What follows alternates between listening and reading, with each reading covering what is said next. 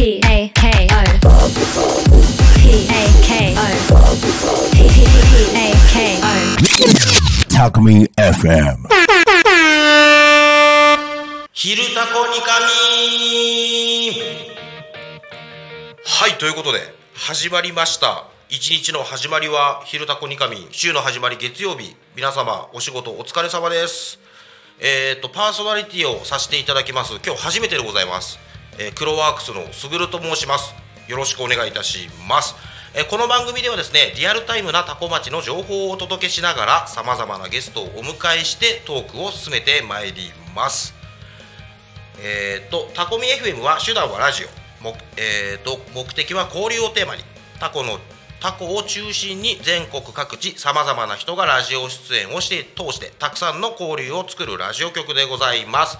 井戸端会議のような雑談からみんなが推し活を語るトーク行政や社会について真面目に対談する番組など月曜から土曜日の11時から17時までさまざまなトークを展開してまいります。パーソナリティとしてラジオに出演するとパーソナリティ同士で新しい出会いや発見があるかも。タコミ FM はみんなが主役になれる人と人をつなぐラジオ局です。ということで始まりました。えっ、と「昼タコニカミ」はい。あのですね今日はゲストにですねえっ、と健太郎さんでいいですか？はい。はい。えっ、と健太郎さんに来ていただいてるんですが、えー私、えー、すぐるはですね先週こんな感じでラジオやるんだよって言われて突然パーソナリティをしております はい、ということで僕のお話も少しさせていただこうと思うんですが、え今日はですねゲストに来ていただいた健太郎さんに、えーいろんなお話を伺わせていただきつつ1時間お話をできればと思いますんでどうぞよろしくお願いいたします。よろしくお願いしまよろしすくお願いします。とりあえず今んとこちゃんとできてますね。大丈夫ですか？たできてますよね多分。わかんないけど。すごく緊張してます。いやあのね始まる1分前2分前ぐらいからこの漂う緊張感ってやばいですよね。俺もちょっとなんか変な汗出てますもん今。本当ですか？出てます出てます。いやー緊張しますね。そうですか？すぐるさんでも緊張する いやあのねやっぱ YouTube ではい。自分でライブするのとかとやっぱこういうちゃんとしたスタジオみたいなところでちゃんとラジオ局としてパーソナリティとしてその務めを全うしようと思うと、やっぱ全然違うもんですよ。あそういうもんですか？で今ほらヘッドホンしてるじゃないですか、はい。自分の音が聞こえてくる、はいはいあの自分の音声もちゃんとモニタリングしながらだしあの裏方にいるミキサーさんとかの声も入ってきたりとか、、はい。ろんなこうすげえなみたいな。あ同時にいろんな情報を処理しなきゃいけないっていう。あそれはすげえなって思いながらい。やっぱ緊張してます、えっ、とねどんぐらい前？過去に1回ゲストで来させていただいて、はい。やっぱその時も「昼タコ」だったかな？来させていただいてお話しさせていただいたりとかしたりとかあとは過去にラジオ成田さんではい。あのタコ町出身の演歌歌手のあゆうたさんとか、はいはいはい。あとは、えっとちゃんみこと小牧美香さん、うん。ダンスやったりしてる、うん。はい、小牧美香さんの番組に出させてもらったりとかはあったんですけど、はい。なんかそれよりもやっぱパーソナリティとしてやるとなるとめちゃめちゃ緊張する。はい。はい、ということで私すぐる代表あすぐる代表まあいっか。すぐるはい。あのー緊張しております。そしてですね今多分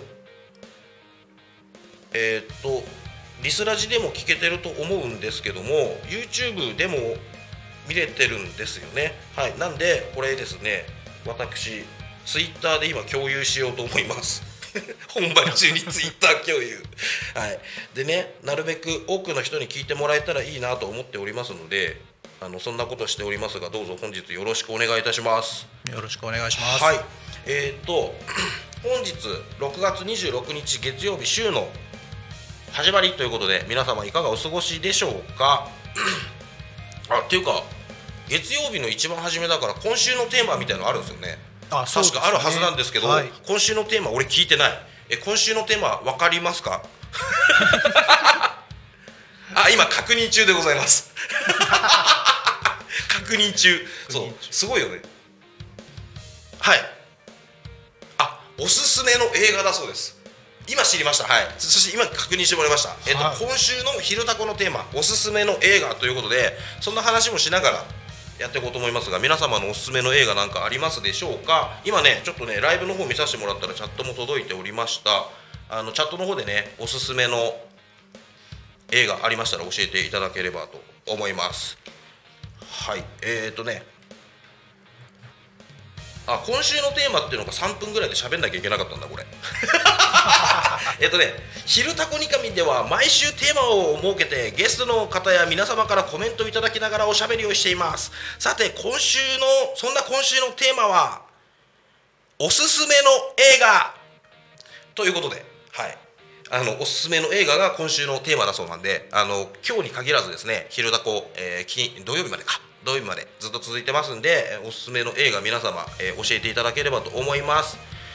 で、えー、とツイッターは「ハッシュタグ、えータコミン」でコメント募集しております、えーメールアドレスは fm tacomin.com えー電話番号0479747573です、えーぜひともですね皆様の、えーおすすめの映画教えていただければと思います。よろしくお願いいたします。ということで本日のゲストの紹介させていただきます。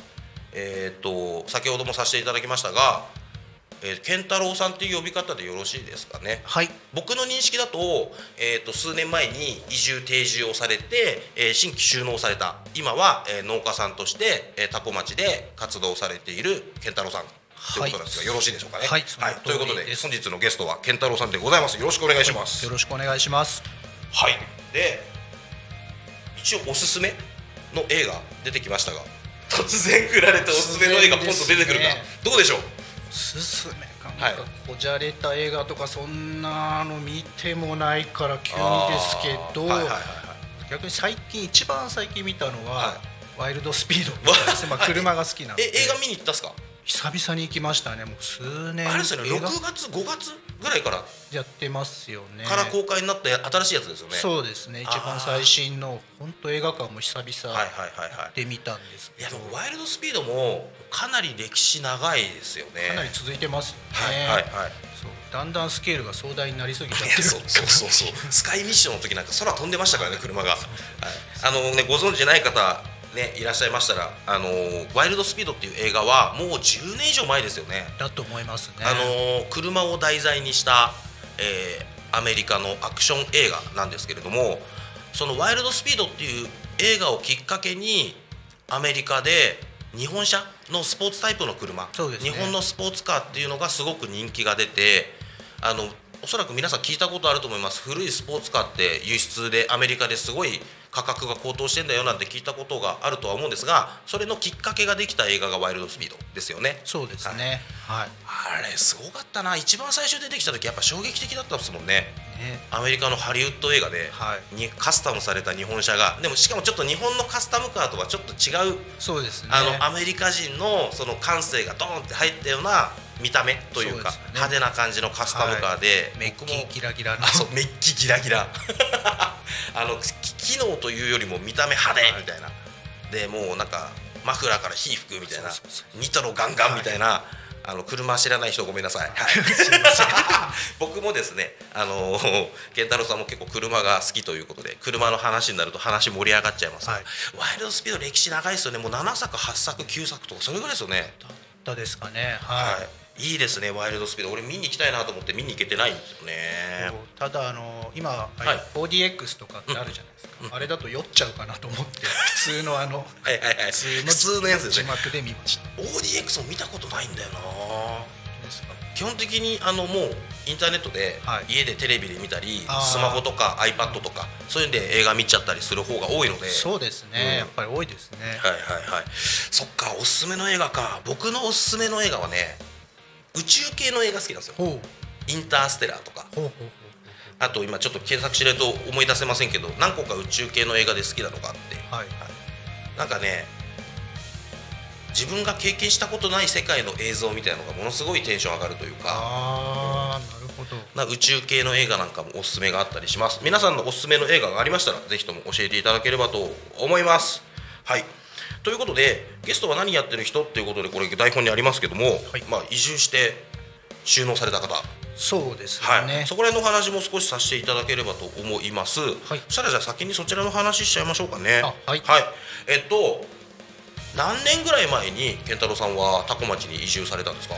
えーっと一昨年の4月なので、えっとまあ2年前。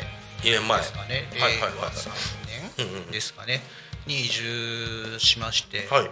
もともとはまあ神奈川県の横浜市はい。出身で、はい。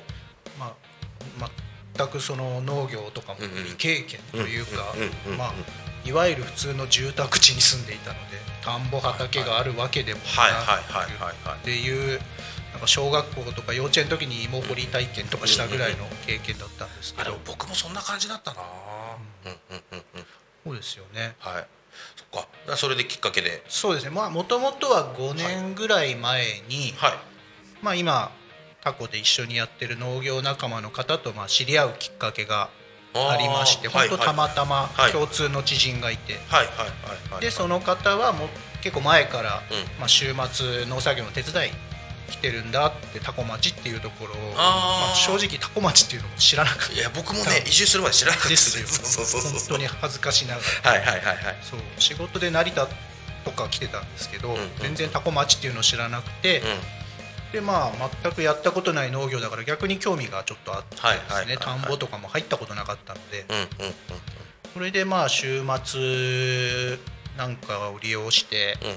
まあ今の時期だと草刈りとかですけど、なんかやってるうちにまあだんだんこう面白さというか、やりがいだったりうん。感じてきて、えー勢い余って移住して収納してしまいましたっていうのは正直なとこそうろですね。いう流れだったんですね。本当そうです。健太郎さんもともとはお仕事はどういう系のお仕事されてたんですか？僕は都内でまあサラリーマンといいますか、うん。まあ、職種でいうとシステムエンジニアあ SE って呼ばれるような？かね、はいはい。のような感じですね、の仕事をしてまして、はい。はい。そうです。だから全く本当畑違いというか、はいはいはいはい。まあ、机に座ってパソコンとにらめっこするとか、まあ、あとはまあそういうお客さんのところに行ってっていう感じですけど、まあ、建物の中です、まあ、作業するような仕事ですね。ああでもその仕事されててやっぱり全然違う世界というかはい。そういうなんていうんですかね農業だともう真逆じゃないですか。はいはい。に興味を持ってそっちがいいかなと思った理由とかって何かあるんですか？そうですねあのちょうどやっぱコロナの時期って、テレワークになってまして、基本もうずっと朝起きて、うん。家で家で、パソコン開いてメールをチェックしたり書類を作ったりっていうのがずっと続いて、はい。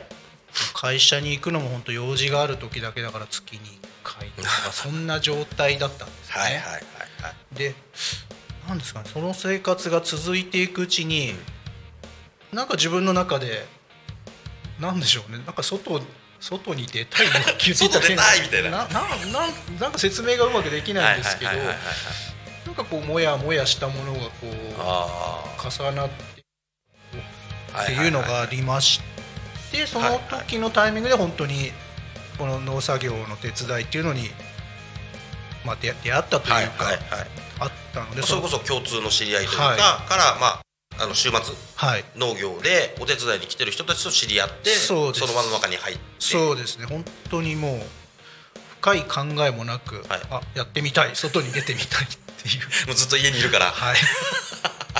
本当そんな簡単な理由でした最初のきっかけは。そんなだ難しいですよね、はい。あのーまあこのラジオを聞いてらっしゃる方でまあでパーソナリティしてるすぐる誰なんだって話になるんで簡単にご説明しますと僕も4年ぐらい前に、えーご縁をいただいてお世話になってる方たちにお声掛けをいただいて多古町に移住しないかということで移住させていただいたんですけどもじゃあお前何やってるやつなの？っていうと今僕はあの YouTube で情報発信したりとかその他もろもろいろんなことやってて何屋さんか分かんない状況なんですけどそもそもまああの移住する前に YouTube チャンネルっていうものを立ち上げてチャンネル登録者8万人9万人とかで、あの活動をさせていただいた YouTuber なんです。ただその YouTube っていうの始める前の前職っていうのが僕あの警察官っていうかお巡りさんだったんですよ。でもっと言うと僕白バイ隊員だったんですね。で YouTuber ですみたいな感じで話して前職の話になるじゃないですか、はい。あの白バイ乗ってたんですよって言うとみんなえっって驚かれる。いやなりますよ。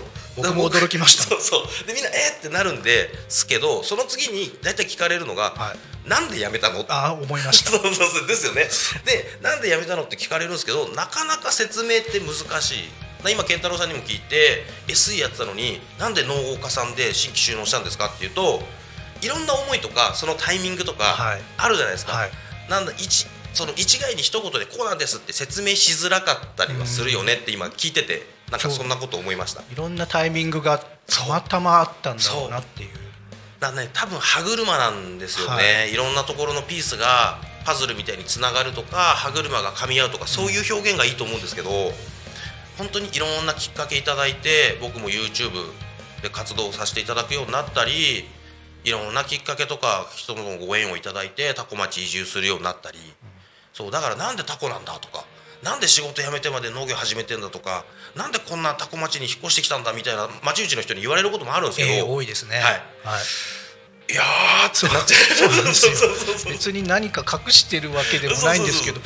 いやーって本当に頭かいちゃうそうそうそうそうなんとなくというわけじゃないんですけど。だったら別にここじゃなくたってここだななななっていろいろ言っていただいたり、はい。い、ろいろなんでなんだなんでなんだってこう疑問に思われるんですけど、僕ら自身も僕ら自身がなんでなんだって思ってることもあったりするよ、はい。ねあの意外の一応移住者同士っていう話なんで、あの多古町の方でね、えー、とラジオ聞いてらっしゃる方がいるんであればまあそんな感じでふわっと来てる移住者もいるかもしれないっていう、はい、あのすいません。あまりこう壮大な 何かを持ってきたというきっかけではないです。いやでもそれがリアルですよ。はい。逆にそのなんていうんですか例えば就職活動をしている大学生が、はい。あの縁もゆかりもない会社に私は御社の御社に貢献するために、はい。一生懸命大学4年間頑張ってきました、嘘つけって話じゃないですか。と思います。お前何も考えずに大学入って今就活の時のタイミングのこの12か月で考えたそれやろっていう感じのあるじゃないですか。あります。あの多分ねなんかきっかけがあってポンって言って関わらせていただくっていうのは多分きっかけがあったり歯車が噛み合うみたいなさっき言った通りのちょっとしたきっかけだったりするんではい。多分そんなもう崇高な理念を掲げ私はタコ町にやってきたんですみたいなそっちの方がなんか僕はどっちかっていうとフェイクに感じてしまうかなと。考えすぎるとやっぱり動けないですよね。そうなんですよ。はい。考えると動けないってこれね皆さんあれなんですよね、はい。で考えるとどうしてもちょっとした不安とかはい。あのこうなっちゃったらどうしようみたいな怖さみたいなのが出てくると、なかなか人って身動きが取れなくそなるんで。うやらない理由探し探しがちですよ。なんかやる理由探すよりもやらない理由の方が無限に存在するんで、はい。今日はちょっと疲れちゃったなとか お風呂入ってゆっくりゴロゴロしたいなとかなんかねやらない理由っていうのはいっぱいあってやる理由を探す方が難しいよって過去にね、うん。あの読んだ本に書いてあった気がします。本当そう思いますね何の話したんでしたっけ？あ。きっかけ。きっかけ。ふわっとタコに来ましたという話です。で、えっと収納されてっていう形ですよね、はい。はいその新規収納とかって、はい。僕農業っていろいろ手伝わせていただいたり関わらせていただいたりはするんですけど、はい。僕自身が新規収納とかそういうことしたことがないのであ,、れなんですけど新規収納にするにあたってなんか必要な手続きとかなんかあるんですか？えーっとですね。まあいろんな形があって、はい。その農家さんにまあ弟子入りというかまあ就職というんですか？そういう形でどっかの農園さんとか農家さんで働く方とかもいらっしゃったりするとはまああとはお家を継ぐとかはいはい。いろいろ形があると思うんですけど、はい。まあ私の場合はその仲今や今一緒にやってる仲間はい。と一緒えーっとですねまあ言ってみればまあ個人事業主みたいなもので、はい。まあ、一農家一農家として。て独立して、はい。まあ、独立採算といいますか、はいはいはいでやっています、まあ、ただ地元の人間でも何でもないので、まあ、土地を持ってるわけでは今ないので、うんうん。まあ、あの田んぼを地主さんからお借りして、はい。まあ、そこをまあ自分でまあ耕しては稲を植え苗を植えて収穫してっていうのをなりわなり合いというか、まあ、そういうことなんですけども、はいはいはいはい。まあ、一番最初に、まあ、収納しするにあたってその新規収納者っていう、まあ、認定っていうのは、まあ、町からいただく制度があるんですけど。なんかそう僕も完璧な知識なんですけど農業委員会のあそう方でそういうのをちゃんと申請して、ですね。でちゃんと農業者として認めれてもらってみたいな流れがあるってことですよね。そうですね、はい。まあ、その方がその後農業やっていく上でいろいろまあ手続きだったり、うん。まあ、いろんな支援とかも受けやすいのはもちろんありますので、はい、まずそこがスタートでしたね。その5年後にどうなりたいというようなまあ計画とかもあるんですけどそういった書類を一通り出して、まあ、認定していただくと。ああ、じゃあもうその農業委員会っていうところで認定していただいてやるっていうのが、そうですね、まあ、農業委員会と正確に言うと町ですかね。あー。タコ町にはいはいはい。まあ認定していただくというような、はいはい。まあ、こういう証書みたいなのをはいはいはい。いただいてます、えー、でそれでもう晴れて農家さんとして？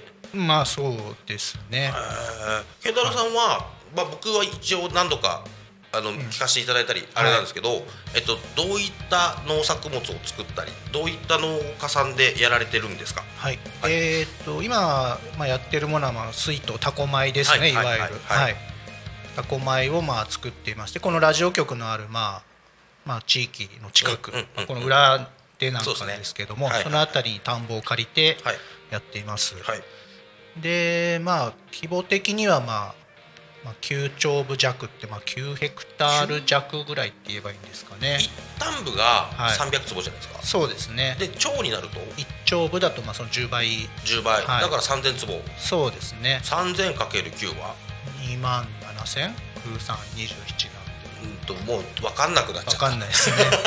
よくわかんない。東京ドーム何個分？よくわかんないそういう面積ですよね。まあ、ただあのちっちゃい田んぼも多いのでまあ、あちこちにちょこちょこ、はいはいはいまあ、バラバラお借りしてるような状態で、はい。まあ、そこをぐるぐる回りながら、すげえ9丁部うん、まあどうなんですかね。えでもそういうことタコ米作ってるタコの農家さんで、はい。結構大きい方じゃないですか？もっと大きい方っていらっしゃるんですかね？あまあまあいらっしゃいます20丁部やってるよとか。30丁部とかいらっしゃいますいらっしゃいます全然。すごいっすよね、はい。まあ、まあ、ただまあ新規収納でひょこっとやってきて、うんまあ3年目で9丁部はまあまあ いやそうっすよね、まいや多分あの農家さんで聞かれてる方、はい。もしいらっしゃったら3年目で9丁部やってんのかって。でも周りの方でもそういうふうに言われないですか？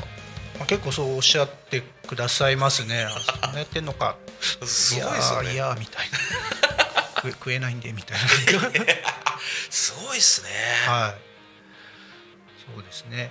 もう機械フル稼働みたいな時期になったら。そうですね。まあ逆にあの稲作は結構機械化が進んでいるので、はい。逆にそれ、そういう大きな面積もやりやすいっていうのは正直あると思います、はいはい。はい。あの畑だとなかなか手作業多かったりあると思うんで多分お手伝いとか、ね、していただいたりしてたじゃないですか、はいはいあのさつまいもの収穫ですね、はいはい。あれ大変だったんですね。ですよね、はい。つったって僕2日ぐらいあでも5日ぐらい。あそんないましたっけ、はい。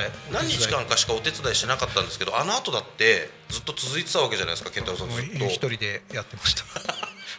で今年はちょっとくじけてあの田んぼだけにしましたいやでも水田それだけの量やられててさらに当時はだからさつまいももはい。少しやられて、そうですね。いやでもあの時にいろんなことを教えてもらいながら僕お手伝いさせてもらったじゃないですか、はい。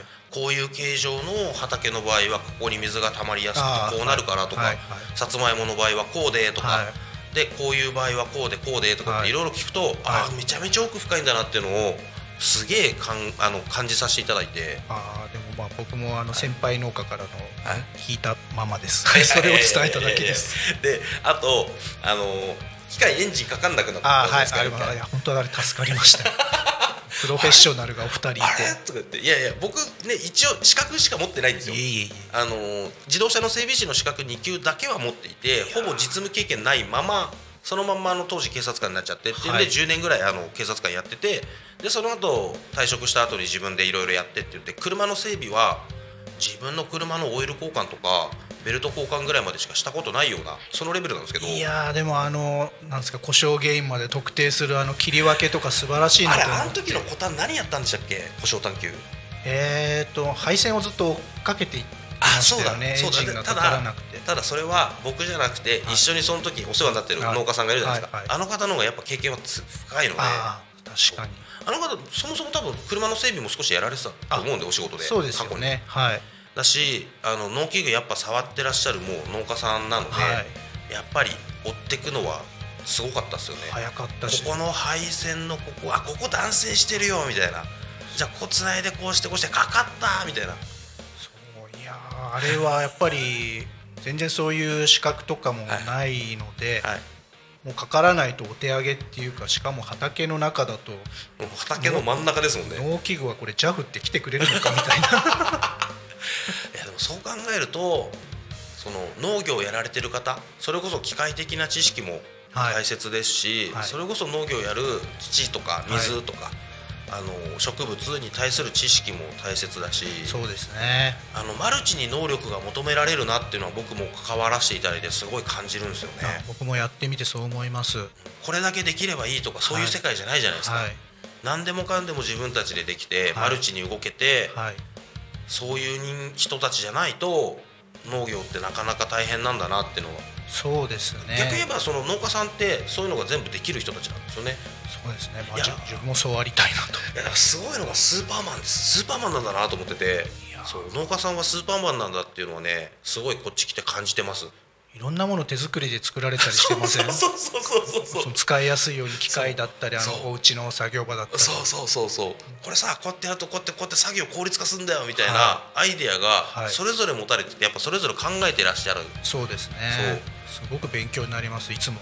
すごいですよね。アイデアがすごいし自分たちでそれができてしまう器用さと知識と経経験と技術を持ってるっていう、はい。そういう方たちが農家さんにはめちゃめちゃ多いんだなっていうのは僕も感じさせてもらってますすねね。僕も思いましたそっか。で今えっと収納してからは何年になるんですか？えーっと今年3年目ですね。あ。123年目。そうですね。は、えっとそれこそ季節が3回目なわけじねゃないですか、はい3回目。これまで経験されてきたその農作業とか、はい。えっと農業の中で一番大変だったことしんどかったこと苦しかったことみたいなのってありますか？えーとですね苦しかったこと。苦しまあまあ単純なとこだとやっぱその重量物をもう何百袋何百箱とかをたん、まあ乗せて下ろして乗せて下ろしてっていうのはまあそういうのもありますけど、はい。あとはやっぱりそのよく言われることだと思うんですけども、やっぱりちょっとお天気次第みたいなところがあるので、はいはいはいはい。スケジュールを組んでもその前職だと結構スケジュールって結構緻密にまあ組んで、うんうんうん。まあきちきちきちきちとこうこなしていくようなはい。パターンが多かったんですけど、はい。それを当てはめようとしても、はい。まあうまくいかないんです。雨降っちゃったとかは今日は風強えとか、はい。そういうのでどんどんスケジュールが遅れて焦ってとか、そういう時に限って機械壊れたとか、ああそういう自分で自分の力でどうにもならないのが、まあはいはい。はい苦労といいますか。ななんですかね。そっか。思った通りのスケジュール感はい。でことが進まないとか、はい。自然には勝てないみたいなそう。でもちょっとそういうのってやっぱりイライラする部分もあるじゃないですか、なんだよ今日も雨かはいみたいな予報見たら1週間雨とか、あそういうことですね。それがまあ苦労というか、まあ、そこはもちまあしょうがないって割り切るしかないんでしょうけど。はい。そうそれこそ今年の梅雨、はい。梅雨入りしてるわけじゃないですか、はい。なんですが梅雨入りしてから多古町もそんなに雨降ってる感じがしないそうですね。今年はまだ少ないですよね。気がしますね。去年の方が降ってたんじゃないかなと、そうなってくるとこのタイミングこの時期で梅雨入りしたのに、はい。これだけ降雨量が少ないと、はい。いや雨降ってくんねえかなとかいやこんだけ雨が足りなかったらあの要は水をまかなきゃいけないとか、はい。そういうんでもいや大変なんだよなって思ってる農家さんも結構いるってことですよね。そうですね。まあその植え付けたタイミングにもよると思うんですけども。はいはいはいはい。でもそうですね。遅く植えたり、まあ、遅く収穫する品種とかだとうん、水欲しいなっていうのは、出てきますよね。はい。そっかまあ年間通してこの日に雨が降るってスケジューリングされてるわけじゃないですか。らなんですよね。水道ひねって出るわけじゃないので。そのあたりも長年続けてらっしゃる農家さんとかって経験みたいのではい。あるんですかね、あると思いますね。あーやっぱ奥深いんだよな、何かしらこう自分のタイミングというか勘どころは掴んでらっしゃるようなはいはいはい。気はしてすごくそういうのも普段聞いて、はいはいはいはあ、はい。やっぱそういうのあるんですね。そうですね。なかなかこの知識経験って追いつけないというかはいはいはいはいはい。身につけるまでが長い道のりなので、はあ。はい、そっか。そうそこが大変っていうことですね。そうですね。逆にその収納されてはい。農業っていうのもやられてきた中で嬉しかったこと楽しかったことっはい。ていうのが一番こう印象に残ってるなっていうのがどういうことなんですか？ですね。やっぱり一番最初の年の収穫はもう本当にあちゃんとできてくれたいなってくれたっていうのから始まってまあそれは本当にまあ嬉し単純に嬉しかったですね。目目の前で物として見える形じゃないですか、その製品というか、それがやっぱり感動は、まあ、毎年嬉しいですけどもはいはい。あとはその自分が作ったお米なんかをその最終的に口に入れてくださる方とも直接つながることもできたりするっていうのもすごくやっぱ嬉しいですね。そっか消費者の方に直接お届けすることもできるわけですそうですね。うんうんはいうんうん。そっかそういうのってめちゃめちゃいいなうん、なかなか一般的な工業製品とかだとそういうのって難難しいじゃないねですかはいはいはいはいはい。直接作った人がっていうのはなかなかいやまたその農作物っていうのが生き物じゃないですか、はい、そこっていうところが余計なんつうんですかね嬉しさとか感動につながっていくものがあるんですかね、そうですね。それこそ天候も含めてはい。思う通りにいかないことばっかりなわけじゃないですか、そうそうなんですよ。それが収穫にな、はい。までこぎつけて、はい。それが製品になってはい。それを手に取ってくれてさらに食べてくれるはい。食してくれるところまでっていうのがちゃんと目で追えるっていうのはそっかそこが一番幸せに感じるところなんですね。そうですね、はいはいはい。やっぱり普通のまあ前職のサラリーマン時代だとなかなかそういうのって感じづらかったと言いますか、はいはいはいはいまあまあまあその横浜だったというのもあるんでしょうけど、はい。なかなか近隣の方とのそのはい、うん。単純な交流とかもうんうんうんうん。希薄な部分も正直あって、まあはいはい。お隣って誰なんだろうみたいなはいはいはい感じもあったので、はい。そこがすごく身近というか近くに感じて、まあ、すれ違えば挨拶したりはいはいはい喋ったりっていうそういう日常の何気ないとこから僕はすごく新鮮だし感動してますね。いやそうなんですよね、はいあの僕も多古町の中にはい一つ、えっと、中古の家を買わせていただいて今自分たちでリフォームしてるんですけあどいいですね。リフォーム作業してると、はい、やっぱ近所の人が声かけてくれるんですよねそうなんですよ。大変だねって、はい。中どうなってんの見てくださいよっつって、もう全部全部もう、はい。天井も壁も床も全部一旦なくして大変だねはい。って声かけてくれる人がいるわけじゃないですか、楽しそう。いや大変っす。なんですけどまあそうやって声かけてくださるのもそうだよな。なかなかやっぱり、都会っていう言い方あれですけど住んでると、そういうのってなんか声かけちゃいけないものみたいななんかちょっと認識というか、うん。うん。うん。うん。そっとしておくものみたいうん。うん。なのあるじゃないですか、どっかに、うん。うんここが違いますね。いやあるっすね。あでもそれで全然全然関係ない自分の話なんですけど、そう思い出したのがあって僕あのーまあさっき白バイ乗ってたっていう話したじゃないですか、はい。ちょうどちょうどね3.11東日本大震災の時に、はい。僕交通機動隊っていうところで白バイ乗ってたんですよはいで基本的に白バイ乗ってるとあの違反を取り締まりすることが仕事のメインなわけで、そうですね。であなた点数何点反則金いくらですよこの違反でしたねって言ってはい。切符処理するんで、はい。要は相手に不利益を与えることが多いわけなんですあんまり好まれる仕事ではなくてうん、まあ、時には憎まれ口言われるし、嫌味も言われるし、はい。あのそういう仕事なんだなと思って淡々と仕事をした時に東日本大震災が来て、はい発災1週間から、えー、と石巻市とはい。釜石市ではい。半年間の間に合計6週間とか7週間はい。現地で活動させてもらったんですよ。一番被害が大きかった場所の一つですよね。そうです。その辺りで活動させていただいた時に、あのー人に感謝されるっていうのが警察官の仕事をした時あんまなくて。ただ東日本大震災に行った時に、はい。とんでもない質量のありがとうをたくさんの人からめちゃめちゃもらったんですよ。でもうめちゃめちゃ僕嬉しくなっちゃって、はいそうその時の気持ちをなんか健太郎さんのそのねあのお米ができてとか農はい。作物ができてそれを食べてくれた人の感想を聞いた時にっていう時はい。の話を聞いてなんかそれを今なんかふと思い出して、はいはい。そうあの気持ちですよねって。はい。何とも言えないこのむもうこ心が締め付けられるような胸が温まるようなそう。い。う気持ちですよね。ありますよね。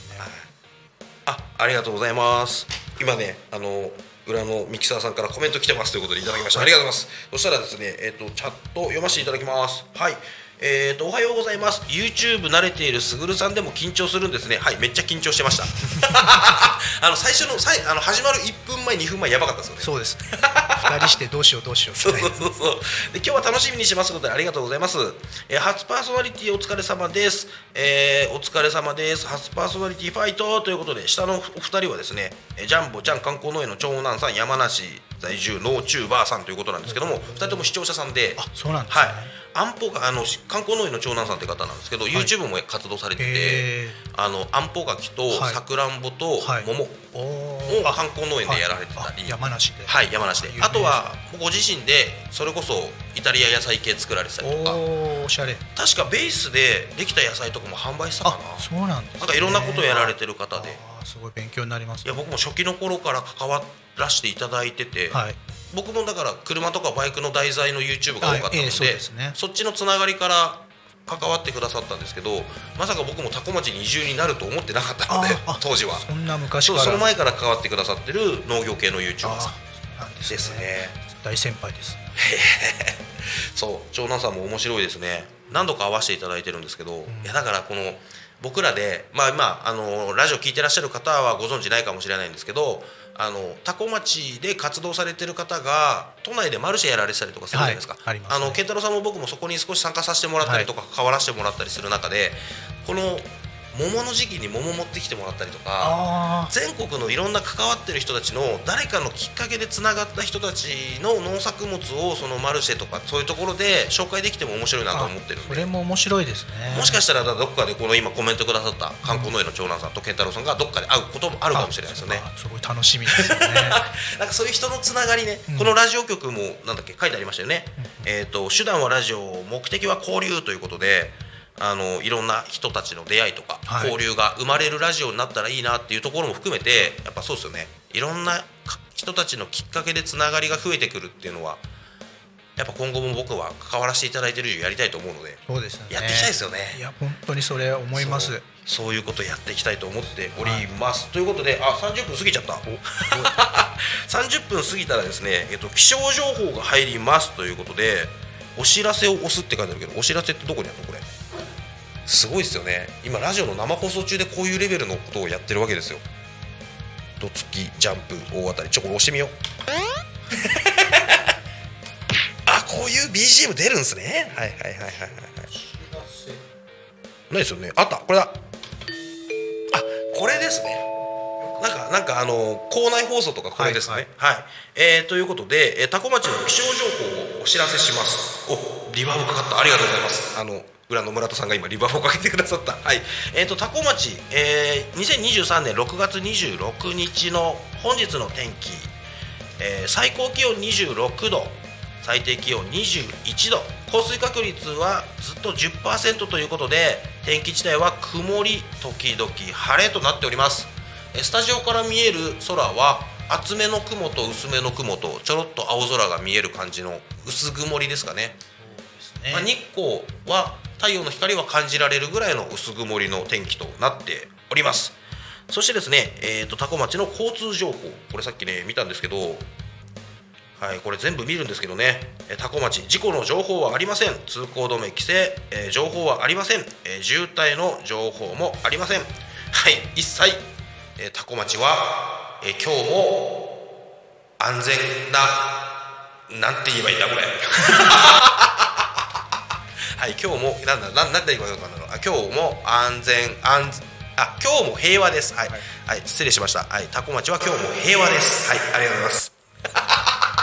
ガチャってるめっちゃガチャってる大丈夫はいということでえっ、とこのスタジオの目の前多古町唯一の国道国道296号の目の前なんですけれども、えー、とスタジオから見る国道は流れておりますが、えー船橋市周辺で渋滞起きております、えー八千代市八千代市周辺佐倉市周辺その辺り止水市富里市あ296この国道296自体は千葉方面に向かっていくとちょこちょこ渋滞があるそうですがあの見た感じ。今日も平和ですね。多古町は。そうですね。お 大型車通ると結構揺れるんですね。いやーでもありますよ。僕の車マックスベースって、はい。あのあるじゃないですか、はい。あそこも大型通るとめちゃめちゃ揺れますやっぱり、はい。道路沿いは。そうです。で僕あの土間のあるところにあのキャンプ用のコットであのキャンプ用のマットで毎日寝泊まりしてるんですけど。寝てるんですけどあの夜中過積載気味の重量もりもりの大型が結構な速度で通過すると地震かっていうぐらい揺れるんですよ。あ俺だからそのそのタイミングで毎回毎回夜中ピクッと起きるっていう。安眠できないです そう。そんぐらいね場所によっては揺れますね。そうですね、うん。こう今揺れたんで。そうなんですよね。あのーあれですね通り沿いに住んでると結構感じるかもしれない。あそうですね。あ通りから奥入ったところに住まわれてる方は多分そういう経験ってほぼないと思うんですけど、うん。なんかね僕はあのそんな感じです。だからタコ静かでいいとこでしょって皆さんに言っていただいて、うん。確かにちょっと一本入るとめちゃめちゃ静かで閑静で、はい。あの自然豊かでいいとこなんですけど僕が寝泊まりしてるところは、えー夜中大型が、えーまあ速度超過ぐらいの速度で通過するとあめちゃめちゃ揺れるはい場所に寝泊まりしてます。いやでもねなんかいいんですよね。半外みたいな生活が楽しくて下が要は土間なわけじゃないですか、はい。コンクリート打ちっぱなしみたいな感じのはい。土間の中で、まあ、はい。エアコンもついてて、はい。あのそこに机があって事務所も兼ねてるんですけど、はい。そういう半外みたいなキャンプ生活みたいなのも別に嫌じゃなくて、はいはい、まあ、たまに布団恋しくなりますけどね。そういう生活をさせてもらってたりとかも。虫とかどうですか？あ出ます出ます。出ますか？だから僕あの本当にびっくりしてタコの虫サイズでかくないですでかいです。でもう一番びっくりしたのはあのムカデ。はい。ムカデのサイズが3 0センチとかではいかないですけど。ああでも。2 0センチ超ぐらいのムカデが出てくるじゃないですか、はい。僕その埼玉県の越谷市っていうところ出身なんですけど、はい。ムカデ見ても1 0センチがせいぜい、まあそうですよね。僕もそうでした。なんですけどそのムカデのサイズが倍以上みたいな、はい。そうなってくるとあの足とはい。ボディのはい。色のグラデーションとか、めちゃめちゃこうリアルになってくるじゃないですか。黒とオレンジの。そうそうそうそう。すげえなんか逆にかっこいい。ってそうそうそうそう。硬そうとか強そう。みたいなそうそうそう。これ噛まれたら痛いんだろうなみたいな。あとゲジゲジのサイズもでかい。大きいゲジゲジいますよね。すごいっすよね。僕見たことなくてあれ、はい初めて見た時、はいはいはい。固まりましたもん。そう。で僕この間見てはい。知らない虫がいて、あのー海行くとはい。フナムシっているじゃないですか、フナムシみたいなはい。ちっちゃいサイズの虫いないです。あれ。この辺り。たまに見かけるんですけど。足がいっぱい生えて。そうそうそう。フナムシでフナムシみたいに動き活発なんですよ。ゴキブリの子供ではなく。いやではなくです。はい。もう完全にフナムシスタイルですえああそれ見たこと平らなんですか？平らなんです。あ見たことないか。あれなんだろうと思って、はい。そう見かけて、うん、多古町はねあのやっぱ虫がいっぱいいる偉い虫の方が偉い地域なんで。すそうです、ね、僕はどっちかというとその虫がいっぱいいて、はい。虫の方が大多数、はい。町民よりも虫の数の方が多い多い。町にいるわけですからあの虫の町に住まわしてもらってるっていう謙虚な気持ちで。本当ですか？なれるかな。そうあのねとにかく虫のサイズがでかいなっていうのはこっち来て思いますね。ねそうあの沖縄とか行くと、はい。温暖な地域ほどはい。って思ってたんで、まあはい。冬なんかは氷点下になったりして多古町って寒いわけじゃないですか。結構寒いですよね冬は。だからそんなことないのかなと思いきややっぱ自然が豊かなところの方があの虫もよく育つのか、うんうん。大きいですよね。木ですそれはすごい思うな。そう。そう。まあそうですね。できればこう布団ベッド周辺だけは現れないでほしいなって思いながら。そう。僕その土間で寝てるって言ったじゃないですか、はい。はいそのコット、はい。要は一人人を一人が寝れる分だけの幅しかないので、はい。そこで横になってこうスマホをいじってる時に、はい。こう僕の頭上に頭上っていうか頭側寝てる頭側のところに棚があるんですよ、はい。でそこに棚には荷物が置いてあって、はい。でその棚のところにおそらく雲が住んでるなっていうのは僕知ってるんです。もう同居してるんですよ今雲と。でも別にそれをわざわざ退治することもないし、はい。雲は液中だって言われてもするし、そう別にいいかなと思ってゴロゴロしながら、はい。こうスマホにこうコードを挿してはいゴロゴロしてると、はい。あの iPhone の充電コードって白いじゃないですか、はいはい。その充電コードが白いのがプラプラしたのがはい。餌だと思ったのか、えーあの何センチぐらいかな？10センチ15センチぐらいのサイズのイエグモ。うわわさって出てきてふってこう目があったんですよ、はい。雲と。はい。であ雲僕は思うじゃないですか、はい。向こうもあ餌じゃなかったと思ったのが、はい。目合った瞬間、はい。さって戻ってたんでよかった。あなんかいい共存関係できてるのかなみたいな、あの雲と目が合うっていうのをあのあそこまで経験したのはあの時が初めてでしたね。ああんま虫お好きじゃないですか。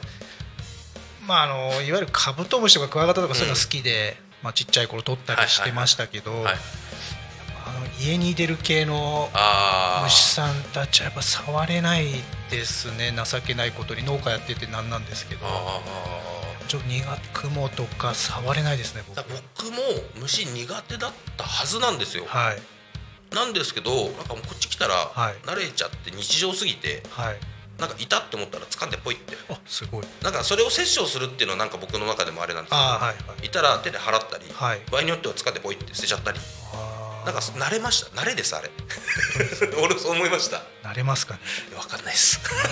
まだ3年目ですけど無理です。でもそれこそ今あれじゃないですか。田植えが終わって、はい。あのあぜとか、はい。あの辺りの草刈りなんてされてるって話したそうですんですけどね。今ちょうどやってますね。草刈りするとめちゃめちゃいろんな動物たちに出会いません、出会いますね。こない本当先日もですね、はい。あのあぜ草刈りする前に、はい。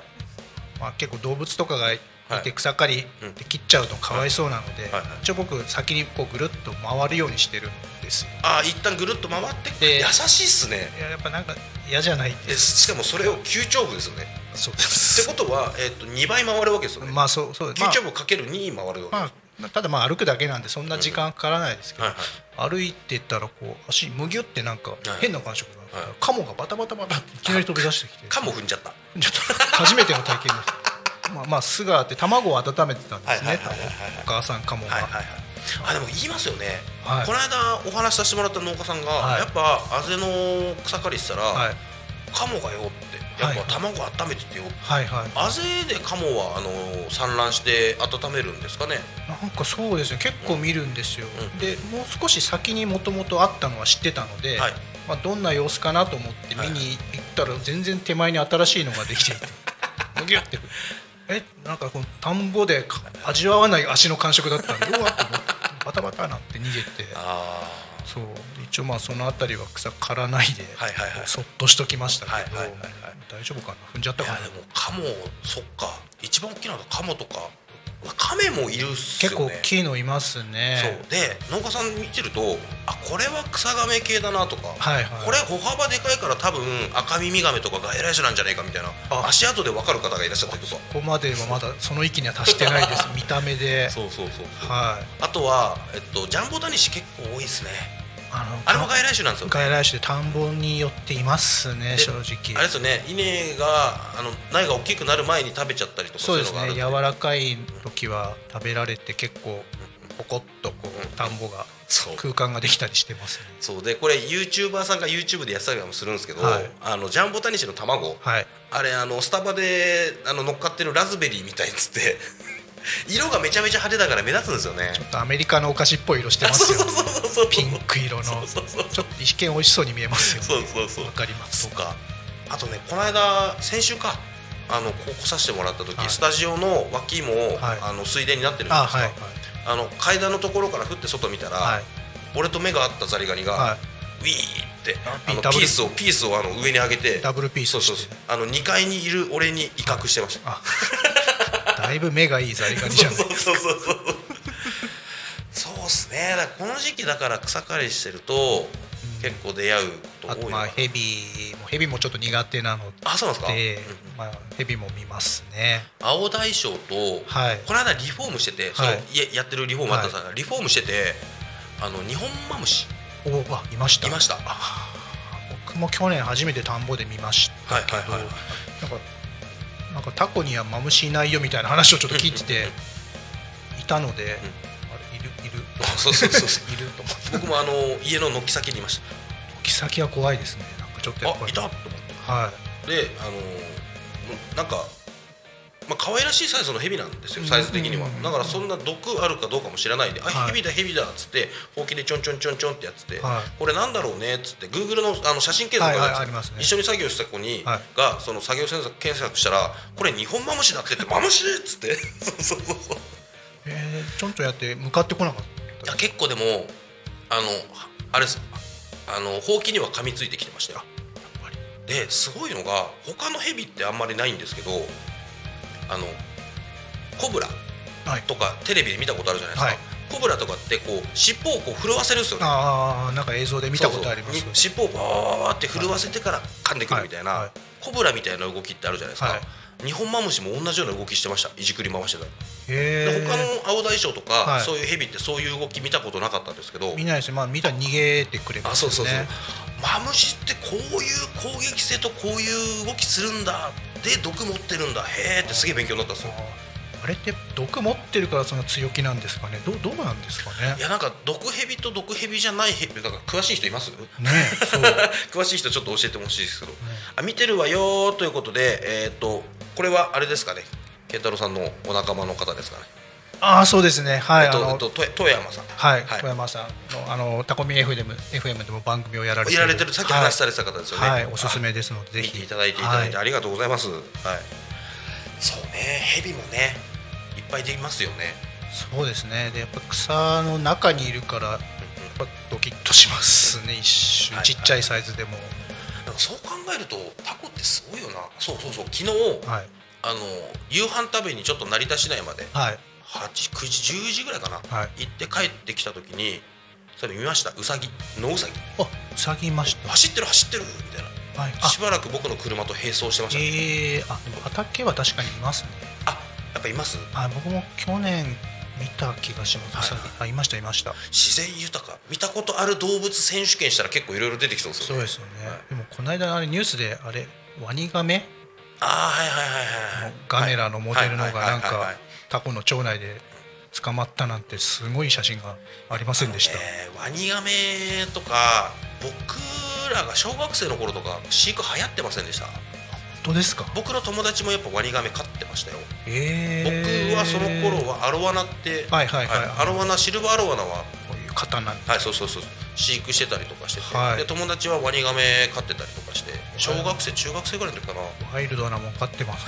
僕草ガメは飼ってましたけど。はいはいワニガメそう。でこの時期になると、まあ、僕の地元もちょっと外れれば少しは水田、はい。田んぼがあったりとかするんで、そうなってくるとちっちゃいサイズのカエルアマガエルがいっぱい出てくるじゃないですか、はい。それ捕まえて、はい。僕はアロワナの餌にしてなるほど。なん。かその友達はワニガメの餌にしたりとかして結構ね多分10年前20年前ぐらいにはい。流行ってたんですよね。それがもしかしたらこう離されちゃって大きくなって、えー、そうそうそうびっくりするサイズじゃないですか。あれ家でちょっと買えないですよでかくなっちゃったらどうしようもなくなっちゃうんですよね。で多分あの餌代半端じゃないと思うんですよ。確か。でもねせっかく動物飼うなら、うん。そこはちゃんと最後まで。そうですよね。やっぱ見てると外来種問題とか、はい。それこそジャンボタニシさんとかだってあの田んぼやってる人からしたらめちゃめちゃ大変なことになっちゃってるわけじゃないですか。そうですね。なんかもともと食用でなんか輸入されたなんて話も聞くんですけど、そう。そういうところでやっぱ農作物に悪影響を与えるってなるんであればそういうとこしっかりしたいよね、そうですね。ましてやねワニガメなんかいや。作業してる人足噛まれたらいやばいですよ。怖いですよ。なかなかのあの写真見るとサイズでしたよね。ですです。5 0センチぐらいあったような気がして。そうだから最近はそういう害獣。ではい。外来種じゃなくてもイノシシなんかもタコ町なんかに出たのが。あ結構街中というか家の庭とかそうそうそうそう。出ましたなんてお知らせ来ますね。だからねあとハクビシンとかアライグマとかはい。イタチとか、いますね。イタチ見たことないんだよな。ハクビシンはねこの間いました。あ僕もはい。そう見ました。焚き火してたらはい。ちょこちょこちょこちょこって目が光ってるやつがいるから、はい。何？と思ったらハクビシンでああそうそうそう一見可愛いですよね。一見可愛いです。フェレットみたいで。そうそう田んぼで目が合いました。あ田んぼで目があったんですか、はい。あってさささってこう。はいはいはいはい。結構動物は多いんですよね。多いですね。あとだから鳥が詳しくなくてそれこそカモンはいるんですけどなんかもっと大きい鳥いっぱいいません？白い白い白いやつとか。青サギサギ。サギっていうんですかね。あとキジも見かけたし。キジいますね。はいはい。はい。僕キジってもっと勝手に山奥にいるもんだと思ってたんですけど 結構身近にいるんですいねるみたいですよね。あはい。とフクロウとかっているんですかね、黒見たことないですね。あの僕の地元がまあ先ほど埼玉県の越谷市って話したと思うんですけど、はい。越谷市もここ20年ぐらいで開発されて、はい。あの越谷レイクタウンって新しくあありますね。もともとあの辺りって湿地帯で、はい。足がいっぱい生えてるような何にもない地域だったんですよ。でそこに駅ができて、はい。ショッピングモールできてっていうんであの大きいイオンモールがあったりもするんですけど、そこの開発してる時に開発の工事に携わった人が「はい。い、やフクロウいたんだよ夜」って。なそういうこと考えると埼玉県にもいるんだったらこの辺りのフクロウとか住んでんのかな。そうですよね。いや面白いな。多古町に住んでる動物図鑑面白いかもしれないです。見たことある動物を探せみたいな。あそういうのいいですね。写真撮って送ってもらってあそうそうそうそうそう。こんなのいたような。そうそうそうそうそう。なんかそんなん面白そうだなやっぱなあの走ってて車で走ってて降ってあなんかいるって見た時にウサギだとちょっとテンション上がるんですよ。わかります。わかります。そう。わかります。あなんだタヌキかみたいな感じとそのレア度によって、はい。あの遭遇したあの動物であのなんかテンションの上がり方違うランク付けしたい そうそうそうそう。レア度。そうそうそうそうレア度が高いほどあのスーパーレアみたいなカードゲームみたいな感じで。それでやってみたいです面白そう。面白いですね。はいでもね、まあ、そういう動物たちに頭悩まされてる農家さんもいるとは思いうやので、本当まあやっぱりイノシシの被害とかってうんうんうんやっぱ聞きますね。畑なんか特に。そうだから、はい。そうそういった面で僕もまだ全然できるかどうかもわからないんですけど、はい。その害獣はい。っていうところに対する罠だったりなんだったりとか、ちょっと経験してみないしてみたいなっていう気持ちはあります。ああそうですね。あとはちょっと興味があるのが、はい。ジビエああなるほどなるほそれがそのままジビエにつながったら面白いなっていう妄想は今してるんですけど、はい。まあ現実になるかどうか全然わかんないですけどね、どはい。なんかいすみの方にはそういうキョンとかも含めてイノシシも含めてやってる地域があるって話を聞いたことがある。ジビエとしてそうですそうですそうです。あレストランとかで。そうです。あとはもうお肉の提供。屠殺をした上でお肉を販売してたりとか。そうですね。うんそういうの気になりますよね。そうですよね。実際にやっぱそうやって、まあ、食べたりするっていうのもまあただただその駆除するっていうよりもそうですよね。そう。そうそうそういうところでちゃんと命いただくみたいなことが僕も経験してみたいんですよねもっと。そうですね。多分昔の親おじいちゃんおばあちゃん世代だとその家でねうん。鶏を締めたりとかって多分よくやってたと思うんですけど僕も経験がないので。今多分鶏とかも屠殺の関係とか保健所の関係で厳しくなってるんですよね確か。そうなんですね。自分たちで食べる分はそんな言われないのかもしれないですけど、はい。厳密に言うとちゃんと屠殺場として、はい。あの指定されたところじゃないとさばいちゃいけないとあかそういうのがあるんですね、はい。そういうのもなんかあるみたいでどこまで何ができるかわかんないですけど、まあ、関わってみたいし見てみたいし経験してみたいなっていう気持ちはある。そうですね。本当にその命をいただく経験ってあんまない。魚とかはまあさばきますけど、うんうんうんうんうん。はいですいやーそういうねいろんな経験させていただいてます。僕も多古町来させていただいて。本当そうですね。それこそ住宅街。もういわゆる住宅街ではい。生まれ育って生活してきた、はい。僕だったり慶太郎さんからすると、はい。この地域って本当に新鮮で楽しい。楽しいですね。あの新しい発見がいっぱいあるそういう街だったりもするので、い、いですね。今後なんかあれですかこんなことしていきたいあんなことしていきたいっていう野望みたいな。はい。はい本当だ。本当だ。知らなかったです。あはいわかりました。あもうこれにしましょう。あえてかこれ大事っす大事っす。と途切れた感じで終わっちゃった、はい、ということで多分じゃあもう何にも言わないままあのラジオ自体は途切れてたんですね。でライブは続いてる状態なんだ。あの あの今ライブ見てる6人の方はいウグイスの声はしますか？っていうことで言われてましたがウグイスめちゃめちゃしますね。しますします。ははい。い、歌の練習してますね。そう。あのねやっぱいいっすよね。ウグイスの鳴き声が近くで聞こえてくるところで、あの日向ぼっこできるって。本当なんかしな なんとも言えない幸せな感じしま、なんか贅沢な気持ちになはいります、はい。はい。でまあそんな話をしてますけど、はい。ラジオは終わってた。こんなこんないやいいっすね。出演者も気づかぬうちに終わってたと。はい、いや大事です大事です、こういうの。視聴者さんにはどうどういうふうに途中で話が切れちゃった。多分今ライブ YouTube ライブの方見てくださってる方は続いてるわけです。そうですよね。でラジオ聞いてた方ぶつ切りになって。でで多分次の番組始まってるんですよ。ねそういうことですよね、はい。あこういう感じで毎回やりますか？そうですね。締めもなく。そうあの僕もですねあのラジオ言ってる最中に言えなかったんですけど、まあ、こここれから多分、えー、各週ぐらいであそうなんではいすね、パーソナリティはさせていただく感じになると思いますんで、はい。やっていこうと思います。ということで、えー、と指名はねここのこの原稿のこの辺り全然喋んなかったけど、はい、ということで終わりです、はい。ありがとうございました。ありがとうございました。ありがとうございます。や俺も見てあれ57分？あれ？Alchemy FM.